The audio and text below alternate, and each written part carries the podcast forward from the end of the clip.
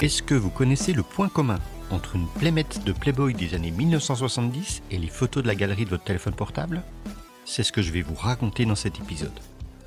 Je suis Yves et vous écoutez le Micro-Podcast, un podcast sur l'histoire de l'informatique et des technologies. Si vous aimez ce genre d'histoire, n'hésitez pas à vous abonner.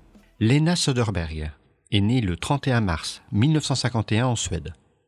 Au début des années 1970, elle part à Chicago, aux États-Unis, en tant que jeune fille au père pour un membre de sa famille. Et elle commence à poser en tant que modèle pour des catalogues de bijoutiers.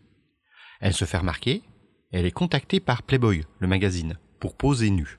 Le photographe Dwight Hooker la met en scène et elle est publiée en tant que la playmate du numéro de novembre 1972.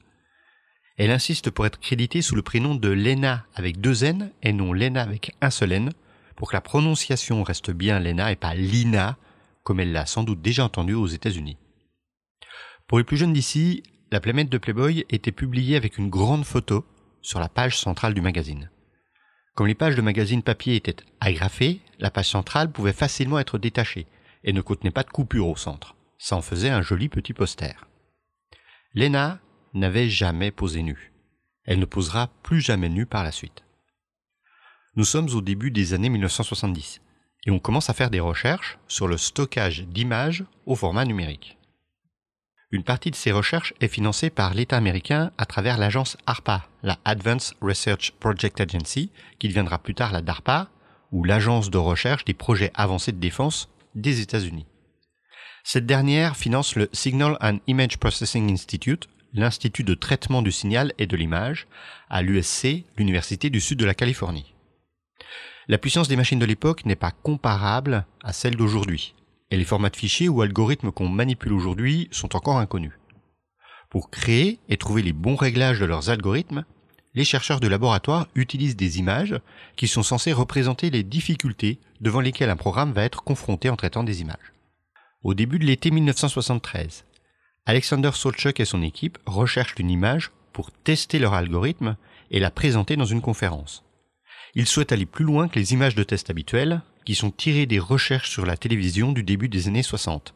Ils veulent quelque chose avec plus de dynamique et avec un visage humain. Un des chercheurs du laboratoire est venu avec le numéro de novembre de Playboy. La photo de la page centrale est particulièrement intéressante au niveau des caractéristiques. Il y a une plume sur le chapeau de Lena, des aplats et des nuances dans les ombres du visage, de quoi mettre à mal l'algorithme. Vu l'époque, ils ne disposent pas de scanner pour numériser l'intégralité de l'image. Ils vont donc découper la partie supérieure de la photo pour ne conserver que du visage aux épaules du mannequin avec une résolution de 512 par 512 pixels. En plus de la qualité technique de l'image pour tester les algorithmes, le fait qu'il s'agisse de la photo d'une jolie femme et que la plupart des chercheurs en informatique sont masculins feront que l'image va être universellement utilisée à chaque fois que le traitement d'une image est testé.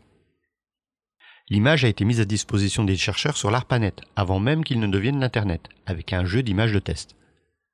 Cette image a également été utilisée pour la création du format de fichier et l'algorithme JPEG. En 1991, l'image de Lena était une des photos montrées dans un article de Optical Engineering concernant le traitement des images.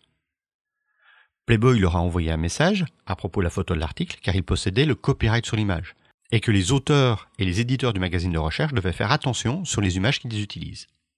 Un édito sera écrit en janvier 1992 dans l'Optical Engineering, à propos de la méconnaissance qu'ils avaient de l'origine exacte de l'image. Et l'édito demande à ce que les images utilisées dans les papiers soumis à publication proviennent bien de sources identifiées et autorisées.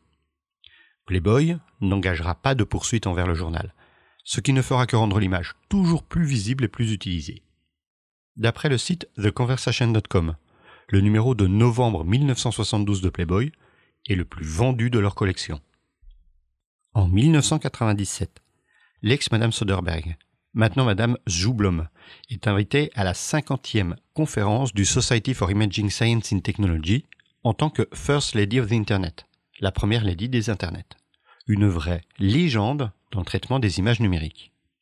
Je pourrais arrêter l'histoire ici, mais nous ne sommes plus dans les années 1970, et l'usage encore omniprésent de cette image pose certains problèmes dans le monde d'aujourd'hui. Bien qu'elle soit totalement dépassée, elle est encore présentée comme référence dans de nombreux cours d'informatique. même si la photo utilisée ne contient aucune nudité. Montrer une jolie femme, ancienne playmate de Playboy, dans un amphithéâtre rempli d'étudiants principalement masculins, génère en général beaucoup de gloussements et de remarques salaces. Tout ce qu'il faut pour bien mettre à l'aise la faible population féminine dans le monde informatique. En 2015, le magazine Newsweek se faisait l'écho d'une étude montrant que les femmes n'étaient que 8% dans les cursus logiciels et 10% en ingénierie informatique aux États-Unis. Et pire, seuls 38% d'entre elles étaient restées dans ces matières dans les 4 années qui suivaient leur diplôme.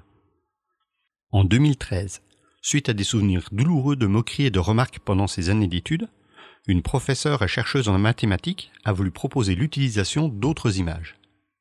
Elle a notamment contacté le mannequin masculin Fabio Lanzoni pour avoir les droits d'une de ces images afin d'illustrer un article sur la compression des images. Le mannequin italien a été emballé par cette proposition et son image a été présentée dans les papiers de recherche de la professeure. En 2015, une étudiante fera un édito dans le Washington Post racontant la pression sexuelle de ses camarades étudiants à son encontre et la difficulté de gérer ça quand la photo d'une Playmate Playboy est utilisée dans un des devoirs demandés par les profs. Elle raconte que le résultat de cette culture est une des raisons majeures de l'abandon des carrières scientifiques de la part de ses congénères. Elle regrette que, malgré sa demande, les cours continuaient d'utiliser la photo de Lena. Mais les choses évoluent. Depuis 2018, la famille des journaux Nature a annoncé qu'il n'accepterait plus de papier contenant l'image de Lena. La même année, l'éditeur de l'Optical Engineering a fait la même communication. Les mœurs sont évoluées. Mais c'est comme ça qu'une Playmate des années 1970 permet à votre téléphone d'enregistrer vos selfies au format JPEG en 2021.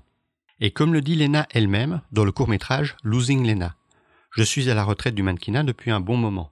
Il est temps que je sois à la retraite de l'industrie technologique également. Si cette histoire vous a plu, vous pouvez vous abonner pour les autres épisodes. Les almanachs sont d'ailleurs également disponibles sous forme de vidéos sur la chaîne YouTube Yves Rougy FR. Vous connaissez la chanson, je compte sur vous pour partager ce podcast, pour mettre un like, pour mettre un commentaire sur votre application de podcast, et moi je vous dis à la prochaine. Ciao les geeks